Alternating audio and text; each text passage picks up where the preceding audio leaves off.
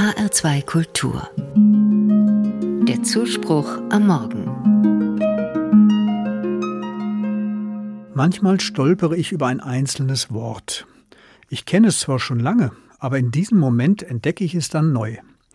So erging es mir mit dem Wort aufhören. Ein Alltagswort. Ein Fußballer hört auf und beendet seine Karriere. Ein Ehepaar hört auf, sich zu streiten und findet wieder zueinander. Aufhören ein Allerweltswort für etwas Alltägliches, etwas beenden. Aber wenn man sich das Wort auf der Zunge zergehen lässt, stutzt man. Aufhören. Das ist kein eigenständiges Wort, sondern ein zusammengesetztes aus auf und hören. Was hat das Beenden von etwas mit dem Hören zu tun? Hören heißt sich öffnen für andere und anderes. Aufhören ist dann mehr als nur das Beenden von etwas, sondern das Öffnen von Ohren und Geist für etwas Neues. Im Sinn von aufhorchen, auf etwas neu hören.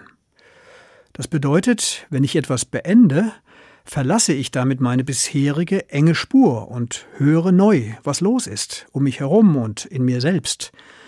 Damit lasse ich zu, dass ich Neues erfahre, dass ich irritiert werde und mich dadurch vielleicht sogar verändere.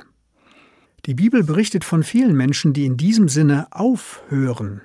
Sie tun das stets, weil sie aus der Bahn geworfen sind, weil sie sich neu finden müssen. Und das geht offenbar nur, wenn jemand anders auf sie hört, wenn Gott hört. Das beschreibt ein Psalmgebet so Herr, höre meine Worte, merke auf mein Seufzen. Herr, frühe wollest du meine Stimme hören. Hier hofft jemand unbedingt auf eine Antwort Gottes, und im Gebet bekommt er sie wohl auch, denn der Psalm endet mit der Gewissheit, Du Gott segnest die Gerechten, du deckest sie mit Gnade wie mit einem Schild. Wer sich im Gebet an Gott wendet, unterbricht seinen Alltag und hofft auf Gottes Einbruch in sein Leben. Manchmal braucht man das, das Aufhören, etwas beenden. Und dann das Hören auf etwas ganz anderes, nicht immer muss man dafür gleich Gott bemühen, oft geht es auch etwas kleiner. Jedenfalls, wenn einem die Tretmühlen des Alltags zu mühsam werden, wenn einem die Probleme über den Kopf wachsen, spätestens dann muss man aufhören. Besser vorher.